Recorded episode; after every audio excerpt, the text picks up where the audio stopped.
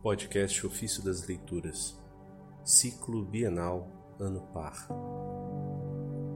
Quinta-feira da quarta semana do Tempo Comum. Ó grande caridade! Da Carta aos Coríntios de São Clemente I, Papa e Mártir.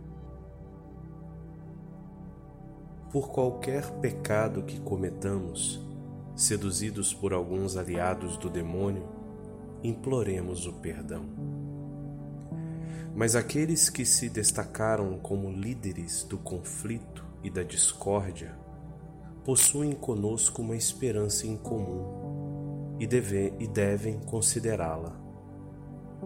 Quem realmente vive no temor e na caridade prefere sofrer a atormentar os outros e sofrer a humilhação em vez de perturbar a bela e santa harmonia própria da tradição cristã.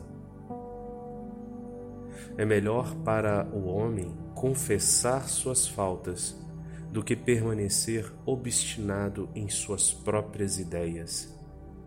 Da mesma forma como se endureceu o coração daqueles que provocaram a rebelião contra Moisés, servo de Deus. A sentença deles foi evidente, pois desceram vivos ao Sheol, conforme Números 16, 33, e a morte os pastoreia. O Faraó, com todo o seu exército e todos os líderes do Egito, os carros e os cavaleiros, todos eles se afogaram no Mar Vermelho e pereceram porque endureceram seus corações insensatos, apesar de muitos sinais e milagres realizados no Egito por Moisés, o servo de Deus. Irmãos, o Senhor de todas as coisas não necessita de absolutamente nada. Deseja apenas o louvor que vem da nossa confissão Pois assim diz Davi: Louvarei o nome de Deus com um cântico e engrandecê-lo-ei com ação de graças. Isto será mais agradável ao Senhor do que um boi ou um novilho que tem chifres e cascos. Vejam isto os mansos e se alegrem. Em outro lugar diz: oferece a Deus por sacrifício ações de graças e paga ao Altíssimo os teus votos. E invoca-me no dia da angústia. Eu te livrarei e tu me glorificarás. Meu sacrifício, ó Senhor, é um espírito contrito.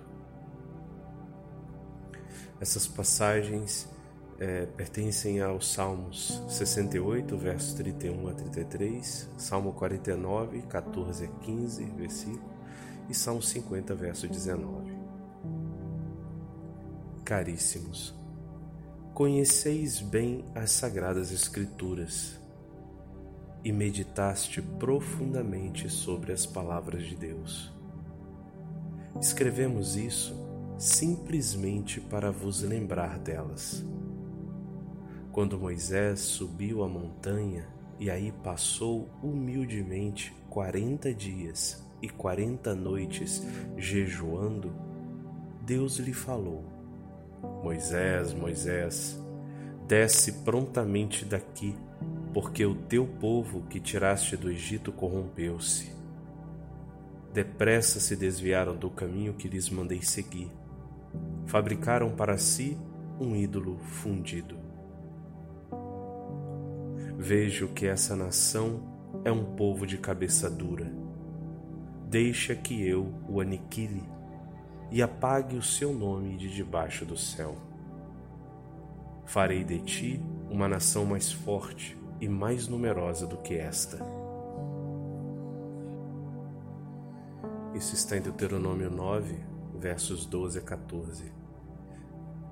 Mas Moisés respondeu ao Senhor: rogo-vos que lhes perdoeis agora esse pecado, senão apagai-me do livro que escrevestes. Ó grande caridade, ó perfeição insuperável, o servo fala com liberdade com seu Senhor, exige perdão para o seu povo ou implora que seja destruído junto com ele.